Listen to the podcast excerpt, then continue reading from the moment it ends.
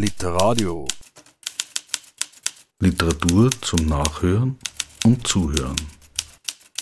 Im Internet unter www.literadio.org. Sie hören Teil 3 der Aufzeichnung der Lesung am 1.4.2022 im Arkadensaal in Langenlois, Niederösterreich. Drei Pils bitte. Dreimal Literatur aus Langenlois. Teil 3 Andreas Nastl. Immer ist irgendwas. Geschichten aus dem Reich, in dem die Sonne nie aufgeht. Einleitende Worte Richard Pils, Verleger, Bibliothek der Provinz. Percussions Erwin Rauscher.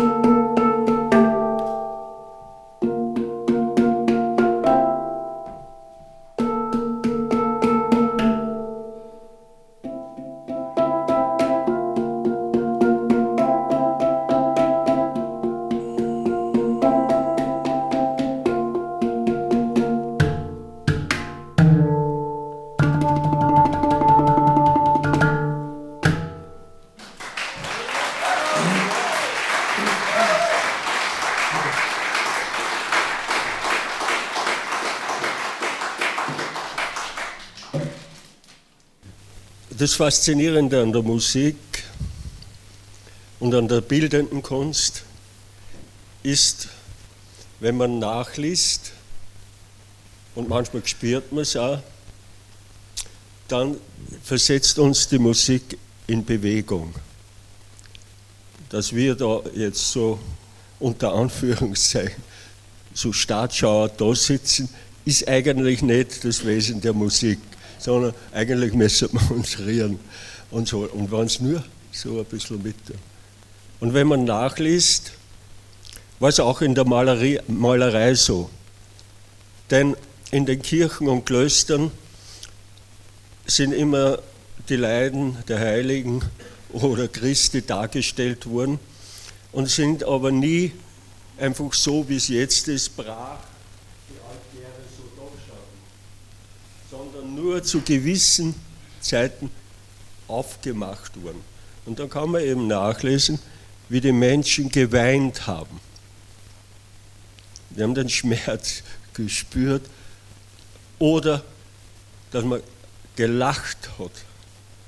Und jetzt dadurch, dass in dieser Bilderflut, in der wir leben, beginnen wir ja nicht einmal zu weinen, wenn man aus Bilder sieht aus der Ukraine, sondern wir schauen und warten, was beim nächsten Nachrichten oder so wieder daherkommt und wir schauen. Aber wir spüren es nicht. Und das Wichtige ist, jetzt, weil ich das hereinhole, habe ich nicht vorgehabt, weil ich möchte nicht über das reden, aber wenn Sie Cicero lesen, und das ist das Schöne, so weit zurückgreifen, da heißt es bei Cicero, besser ein schlechter Friede als wie der beste Sieg. Denn hier wird vermittelt, was das heißt, wenn die Mutter, der Sohn, der Mann, der Bruder weg ist. Der Zugriff auf die Lebenszeit. Und das, dieses Spüren, dass der andere ich sein kann und ich, ist ja nur möglich, dieses Vergessen, indem man den anderen zum Feind macht. Und das ist das Geheimnis und das Brutale. Und jedes Mal, wenn dann der Krieg vorbei ist, dann wird überall hineingeschrieben, nie wieder Krieg. Waffen zu Pflugschar das Alte und so weiter. Und auch in Österreich 1945 hieß es genauso in der Verfassung und war es auch so, kein Heer mehr. Und es ist in der Bundesrepublik, die Bundesrepublik ist noch immer und mehr oder weniger unterjocht, darf man nur sagen, hat noch immer Besatzungszone und dürfte eigentlich gar keine Waffen produzieren. Wird aber gemacht. Und hier sind wir in einer ungeheuren Verzweiflung. Und jetzt nehme ich her eine ganz bedeutende österreichische Künstlerin, die, die Florentina Bacosta, hat voriges Jahr bei mir in der Fabrik eine große Ausstellung gemacht und sie malte an und für sich nicht mehr in diesem hohen Alter, weil sie auch ihre Schmerzen und, und den Krebs hat und so weiter. Und da hat sie extra sieben große Tafelbilder noch einmal gemacht. In der Abstraktheit, wie verzweifelt man ist, wenn man 90 Jahre alt ist und hat den Zweiten Weltkrieg noch erlebt als Kind und nicht verstehen können, wie sie in dem Haus, wo sie jetzt noch immer lebt, von ihrer Mutter und also von ihren Eltern, wie auf der einen Seite die Russen drüber geschossen haben und auch das Haus bedroht haben und auf der anderen Seite die sogenannten Verteidiger, die Österreicher und so weiter. Weil man als Kind das nicht versteht und jetzt ist sie 90 Jahre mehr oder weniger alt, hat gerungen sprachlich und mit Kunst und jetzt ist sie wieder nach wie vor mit dem konfrontiert, was uns Menschen einfach über Politik aufgebürdet wird, weil einzelne Personen, durchwegs Männer, leider muss man das sagen, einfach verfügen über die Schicksale. Und jetzt höre ich mit dem auf. Und jetzt sind wir beim Nastel, den ich sehr, sehr schätze und mehr liebe, der kann ich nicht sagen, ja, weil, aber ich würde ihn gerne lieben. Und zwar weil er ist derjenige jetzt von den Dreien, von den drei Heiligen, die wir heute im Raum haben, der sich selbst hereinbringt. Er stellt vor allem mit seinem Leben, mit seinem Schicksal herein. Und ich, ich kenne da ein paar Menschen, die, mit denen ich ganz eng befreundet ich bin, das ist der Josef Hueinig. Und zwar, muss sich vorstellen, der Josef, der besteht nur mehr aus dem Kopf. Und das andere ist, er spürt nichts mehr, mehr. Aber wie fröhlich der ist, wie lustig der ist, was wir für Garde haben, wenn wir beisammen sind, bin ich immer verblüfft und ich bin dann natürlich voller Kraft, weil der so viel Kraft mir gibt. Ja? Und mit dem mache ich sehr viele, jetzt bereite ein großes Buch über ihn vor, über diese Gegebenheiten. Und wenn jetzt er erzählt, wie kam die Kuhscheiße aufs Dach, wie da der, der er mehr oder weniger den Flur, also die Ecke runterlässt. Und ihn, das beim Beobachten, wie, das Geniale der Maschine, ja, und so weiter, das hat ein irres Gewicht. Und dann muss der, steigt der Opa mehr oder weniger aus und muss bänkeln und er hebt den Teil und es rollt davon mit der Traktor los. Das ist unglaublich. Ja. Oder die, in, jetzt, in dem Buch die Geschichte mit Marder im Hof her das Scheppern bei der Nacht. Was konnte es sein? Ja, Einbrecher. Dann die Bemerkung, na, die sind schon ausgestorben. so genial.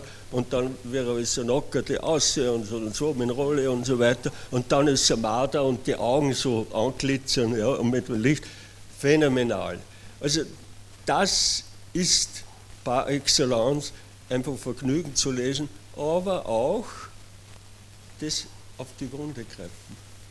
Da, du ungläubiger Thomas und so weiter. Das ist Leben pur und es ist einfach phänomenal. Es ist so grandios.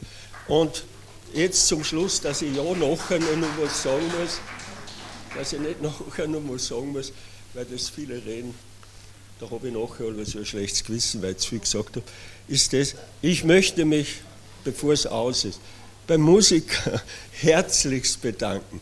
Denn der ist nicht einfach Zierde oder das Glas Wasser zum Kaffee, was dazugehört, sondern das ist nicht Dekoration. Musik ist nicht nur Dekoration. Literatur ist nicht Dekoration. Bildende Kunst ist nicht Dekoration. Das ist das Einzige, diese Sachen, das unserem Leben hält. Weil die Fabriken und der Wahnsinn und das wird verschwinden. Aber das tragt uns. Was hast du davon, wenn du 2000 Euro eingesteckt hast? Kann man leben, ja, und kann man dorthin fahren. Aber es ist elementar. Was ist übrig geblieben über diese, über diese 2000 Jahre, von denen wir Post Christum und so weiter reden?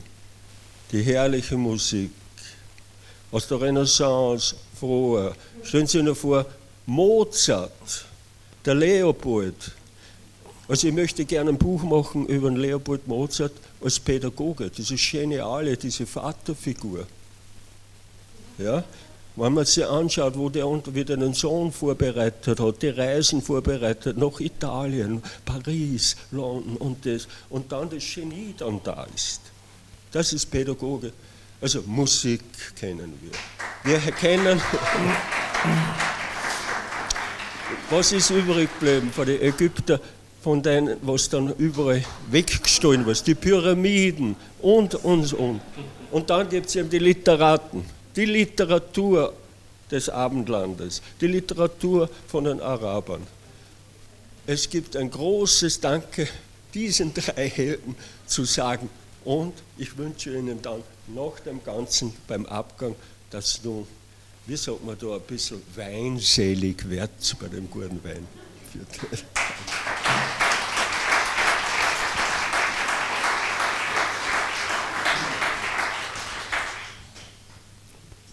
Ja, vielen Dank, lieber Richard, für die Einmoderation. Jetzt bin ich ein bisschen in Verlegenheit aus mehreren Gründen, weil der Richard hat jetzt mein Konzept völlig durcheinander gebracht. Äh, jetzt äh, aus mehreren Gründen. Er hat jetzt äh, unter anderem auch von dieser Situation in der Ukraine gesprochen. Das Buch ist weit vorher geschrieben worden. Das ist ungefähr äh, Endredaktion so November, Jahreswechsel herum gewesen. Da war vor dem Krieg ja noch keine Rede. Ähm, und ich habe mir gedacht, okay, dann hat man Lesung und äh, die Präsentation. Ich habe eine Präsentation schon gehabt in Schönberg vorige Woche und darf man dann heitere Geschichten schreiben. Da fragt man sich schon als Literat, kann man in Zeiten wie diesen heitere Geschichten schreiben? Weil geschrieben waren sie schon und druckt ist das Buch auch.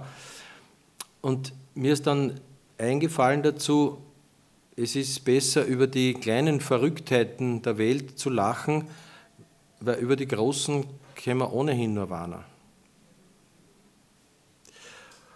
Das ist das eine. Und das zweite, äh, ja, ich habe mir eigentlich andere Geschichten zurechtgelegt, aber jetzt hat der Richard diese Marder-Geschichte angekündigt und das muss ich jetzt lesen. Das hatte ich nicht vor, aber das macht ja nichts.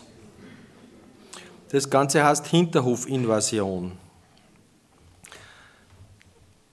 Es passt da jahreszeitlich gar nicht, weil es ist kalt draußen und ja, es spielt im Sommer. Also, es also wie gesagt, er hat mein Konzept geschmissen, aber ich bleibe jetzt am Text, da kann nichts passieren. Hinterhofinvasion. Der Sommer bebrütet die Stadt. Wie in einem Backrohr steht die Luft. Nein, dort gibt es zumindest Umluft. In der Nacht ist es eine Spur kühler, sodass man etwas durchlüften kann. Draußen das Zirpen irgendwelcher Insekten, sonst ist es ruhig. Kein Verkehr, außer ein paar auffrisierte Mopeds, die schrill durch die Nacht kreischen. Ich schwitze, bin hundemüde und will nur schlafen. Plötzlich ein Höllenlärm im Hinterhof. Aus dem Schlaf gerissen kenne ich mich nicht aus. Krawall, es rumpelt bei den Mülltonnen. Es ist mitten in der Nacht, halb drei oder sowas, soweit ich das ohne Brille erkennen kann. Mein erster Gedanke, Home Invasion, Einbrecher. Mein zweiter Gedanke, schöne Scheiße.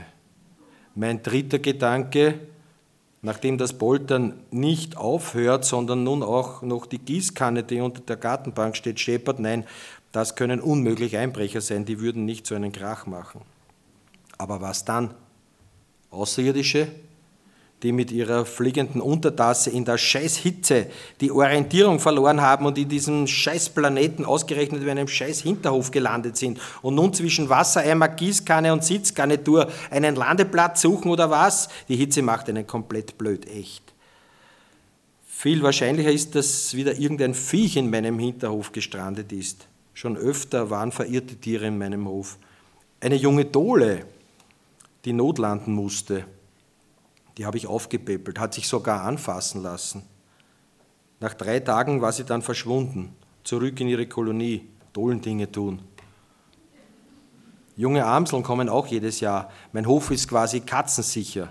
Deshalb machen sie dort ihre Flugübungen und scheißen dabei die ganzen Gartenmöbel voll einmal sogar eine faustgroße Wechselkröte in martialischen Military-Look, aber sonst harmlos. Keine Ahnung, wie die in meinen Hof gekommen ist. Diesmal vielleicht eine Katze, vielleicht der Hausmeister. In der Nachbarschaft streicht immer ein roter Kater herum, den ich so nenne, weil er wie ein Blockwart jeden Abend patrouilliert. Doch der wird nicht so blöd sein und in meinen Hof plumpsen. Draußen rumpelt es weiter. Dann raschelt es. Der Hof ist ringsum mit prächtigen Feitsche und Efeu begrünt. Die beiden bemühen sich, alles und jedes und auch einander zu überwuchern, ein Kampf der Giganten. Würden sie nicht regelmäßig zurückgestutzt, hätte ich schon einen Dschungel im Hof. Ich bin nackt. Klar, bei der Hitze. Die Frau meines Herzens schläft den Schlaf der Gerechten und fragt schlaftrunken, was denn los sei. Ich beruhige sie. Nichts, sage ich, nichts, irgendein Viech, weil an Einbrecher glaube ich auch nicht mehr. Trotzdem muss ich nachschauen. Blöderweise bin ich aber querschnittgelähmt und bis ich meine Stützapparate an meine gefühllosen Beine geschnallt habe, um mit den Krücken in den Hof zu gehen, ist der Spuk sicher schon vorbei. Schließlich will ich ja wissen, was los ist. Also bleibt nur der Rolle. Also nackt wie ich bin, raus aus dem Bett, hinein in den Rolle und rasch nach draußen. Doch die Beleuchtung im Hof bringt wenig, weil eben Feitsche darüber gewachsen und Efeu auch eher romantische Beleuchtung am Abend zu einem Glas Wein, aber nicht, wenn man den Hof ausleuchten will, um ein Ungeheuer zu jagen. Doch halt, die Stirnlampe, die ich für Stromausfälle bereithalte, die ist ziemlich lichtstark. Das heißt, falls die Batterien nicht leer sind. Denn ich benutze sie, wie gesagt, nur bei Stromausfällen und die passieren zum Glück nur selten. Also Stirnlampe aufgesetzt, eingeschaltet, Stufe 3 passt. Das ist praktisch und man hat die Hände frei zum Krücken gehen und zum Rollefahren. Das alles passiert innerhalb von zwei, drei Minuten. Ja, wenn es sein muss, kann ich ziemlich schnell sein. In Gedanken, Worten und Werken. Auf geht's, die Jagd beginnt. Draußen im Hof höre ich nun den Plastikeimer scheppern, der neben der verzinkten Gießkanne steht. Und dann wieder die Misskübel. Der Unruhestifter findet nicht hinaus, denke ich. Scheiße, was ist, wenn der auf mich losgeht? Soll ich, soll ich ein Messer aus der Küche mitnehmen? So zwischen den Zähnen wie ein Pirat beim Entern? Aber ich mag kein Blut vergießen, meines nicht und anderes auch nicht. Also nehme ich eine Krücke mit, damit ich nicht ganz wehrlos bin. Besser als nichts allemal. Draußen ist es finster wie im sprichwörtlichen Bärenarsch. Im Lichtkegel meiner Stirnlampe sehe ich ein langes, dunkles Etwas, das gerade die Wand entlang huscht und dann im Blattwerk des Feitsches und Efeus hinaufraschelt bis unter das Dach. Dann sehe ich es auf der Mauerbank des Nachbarstadels. Das heißt, ich sehe nur seine Augen. Sie reflektieren das Licht meiner Stirnlampe. Und nun ist alles klar. Das hier ist kein Einbrecher und keine Katze. Das ist eindeutig ein Marder. Die wellenartigen Sprünge und der buschige, lange Schweif lassen keine Zweifel übrig. Einen Augenblick lang bleibt er stehen und schaut mich mit seinen leuchtenden Augen an. Für meine Empfindung etwas länger, als er es sonst tun würde, etwa um sicherzustellen, dass er seinen Verfolger abgeschüttelt hat. Geradewegs, als würde er irritiert sein, als würde er seinen Marderaugen nicht trauen. Schaut so ein Marder-Terminator aus? Mich würde brennend interessieren, was er sich jetzt wohl bei meinem Anblick gedacht hat. Was erzählt er zu Hause, der Marderin seines Herzens? Oder seinen Kumpels in der Marderkneipe, am Marderstammtisch? Haben Marder überhaupt Kumpels oder Stammtische? Weiß nicht. Fest steht, er hat sich fürchterlich geschreckt. Für ihn muss ich ausgesehen haben wie für unser eins ein Raumschiff mit Aliens. Sowas hat er in seiner Marderschule sicher nicht gelernt. Davon wird er noch seinen Marderenkeln erzählen. Des Abends rauche ich am Fenster gerne meine Gute-Nacht-Zigarette. Nach diesem Vorfall habe ich bei dieser Gelegenheit noch öfter einen Steinmarder durch unsere Gasse huschen sehen. Und zwar immer dort, wo die Autos geparkt sind. Aber es ist nie mehr was passiert. Vielleicht hat er ja damals einen Eid abgeleistet. Falls ich diesen Scheißhof lebend verlasse, schwöre ich bei all meinen Bart- und Schwanzhaaren, dass ich ein guter Marder sein werde und nie wieder ein Autokabel durchbeißen werde. Wer weiß, es ist wissenschaftlich zwar noch nicht erwiesen, ob Marder, also explizit Steinmarder, zu solchen Erkenntnissen und Schlussfolgerungen fähig sind, das Gegenteil aber auch nicht. Tatsache ist jedoch, dass in unserer Gasse seitdem kein Autokabel mehr angebissen wurde.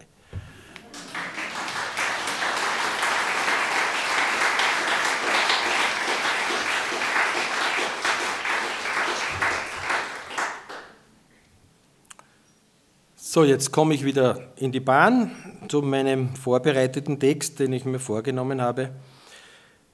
Kein schöner Land.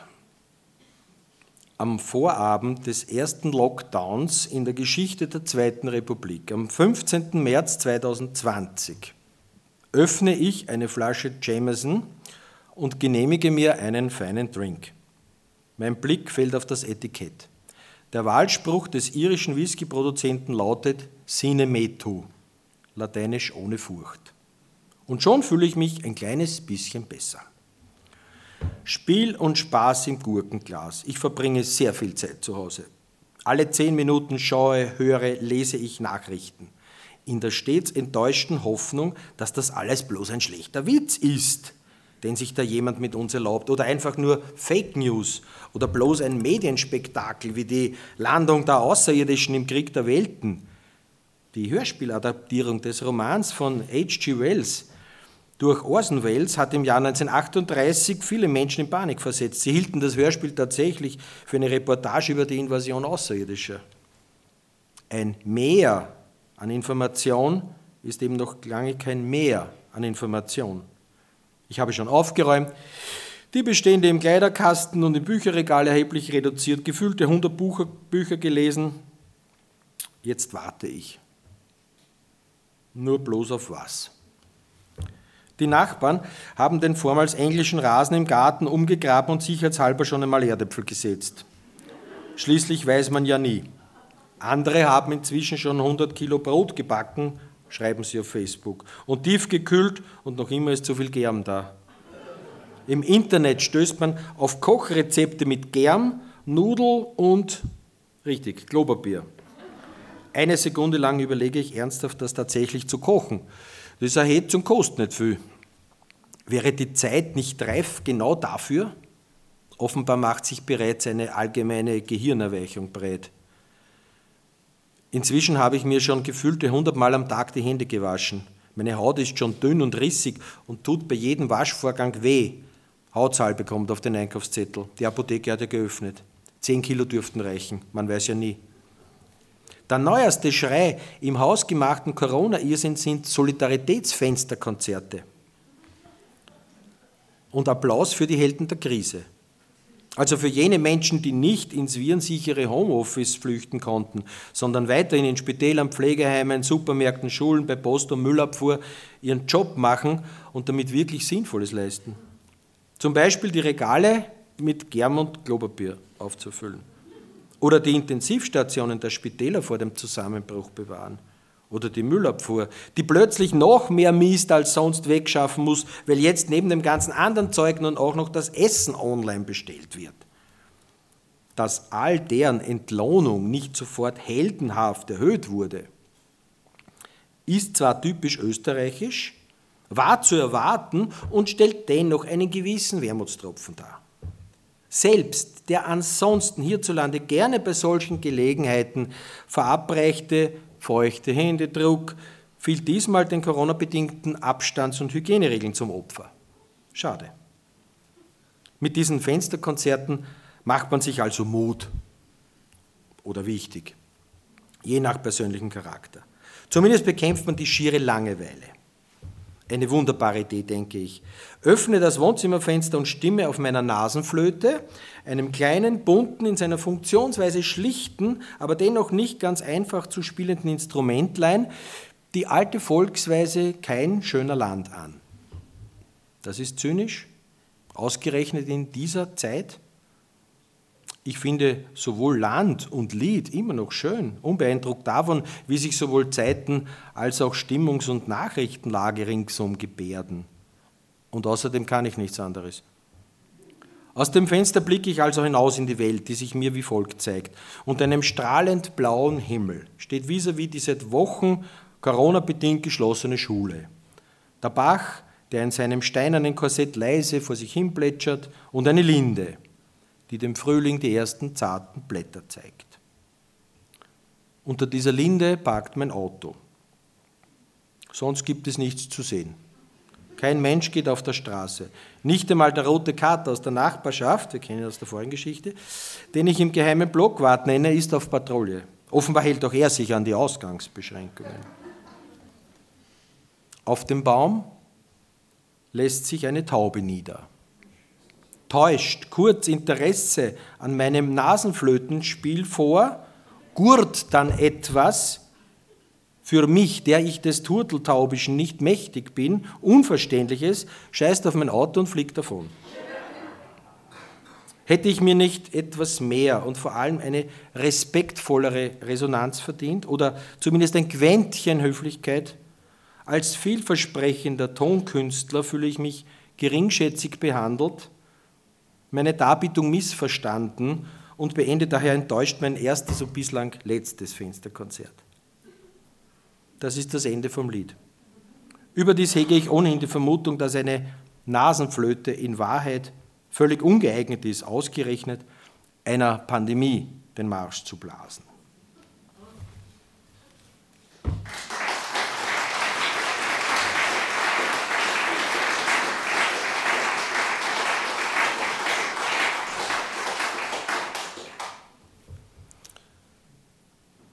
Oft hört man, deutsche Sprache, schwere Sprache.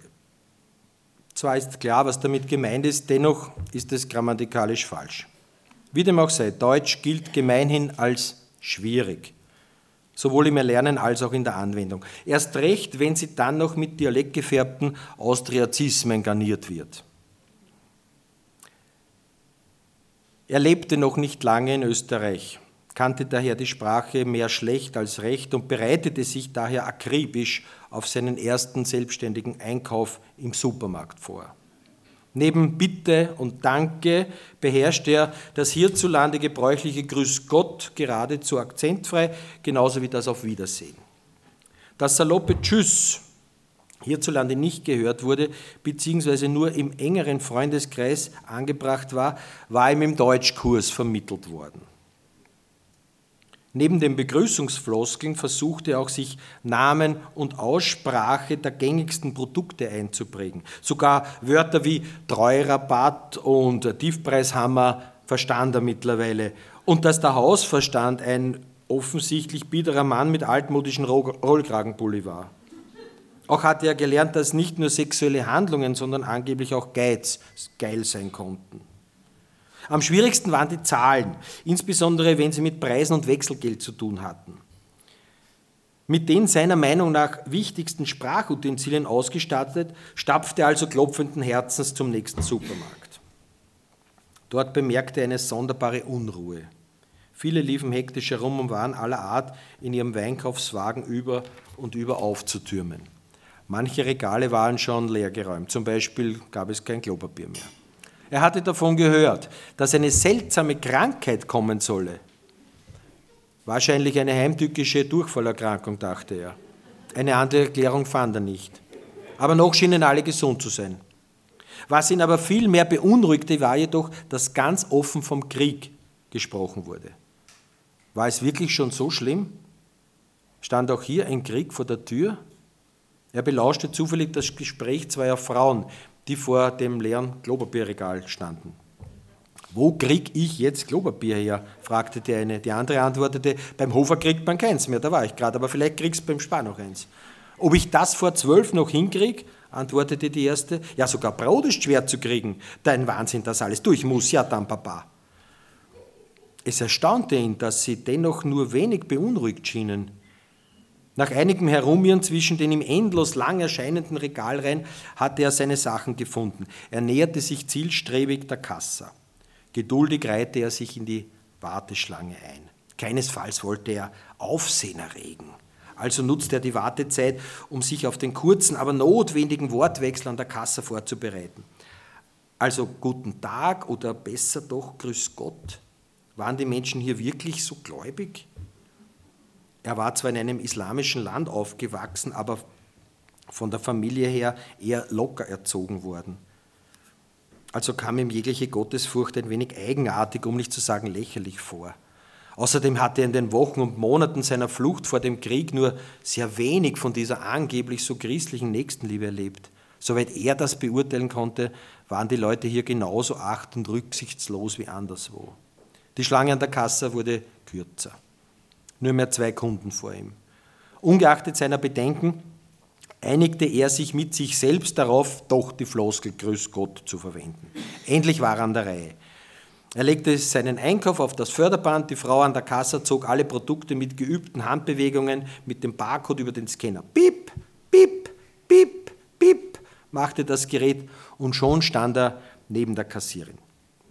Eben wollte er sein freundliches Grüß Gott anbringen, als ihm zuvorkam und ihm Kaugummi kauend ein routiniertes Flaschenziel entgegenschleuderte. Was um aller Welt soll das heißen? Er verstand dieses Wort nicht.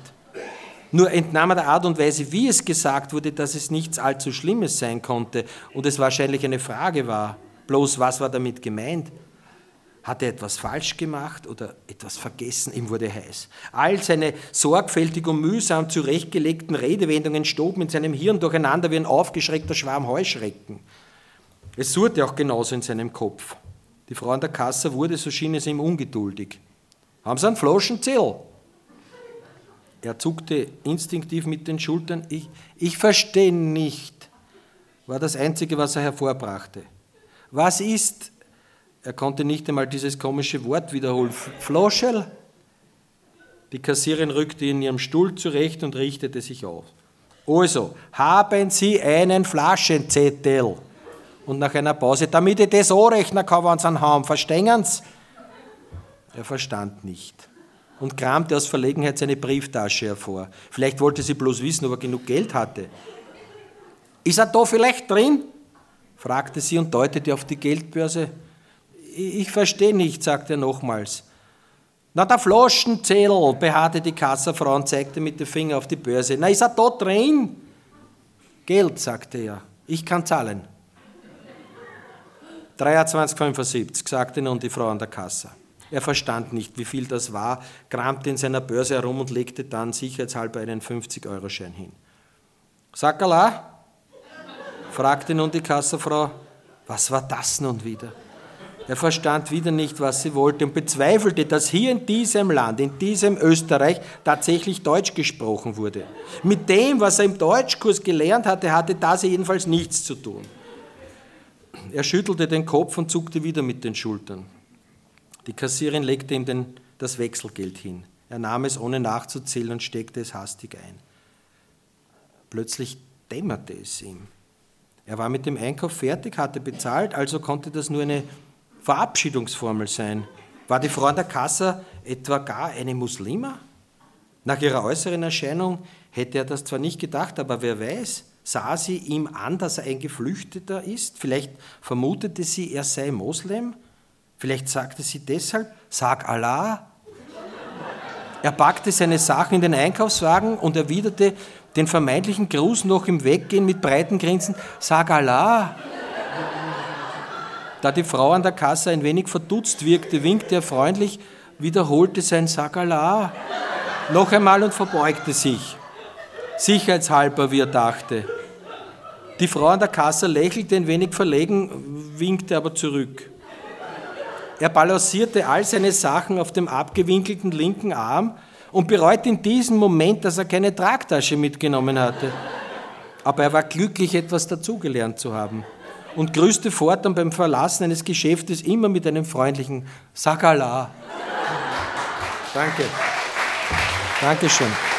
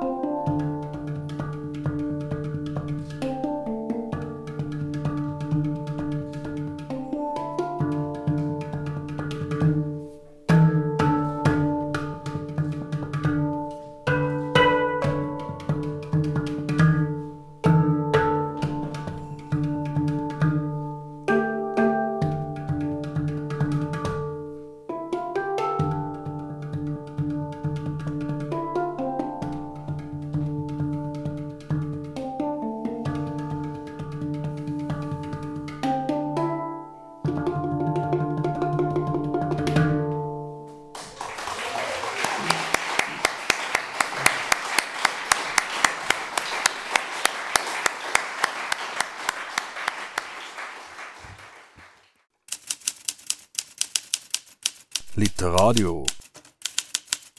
Literatur zum Nachhören und Zuhören. Im Internet unter www.literadio.org.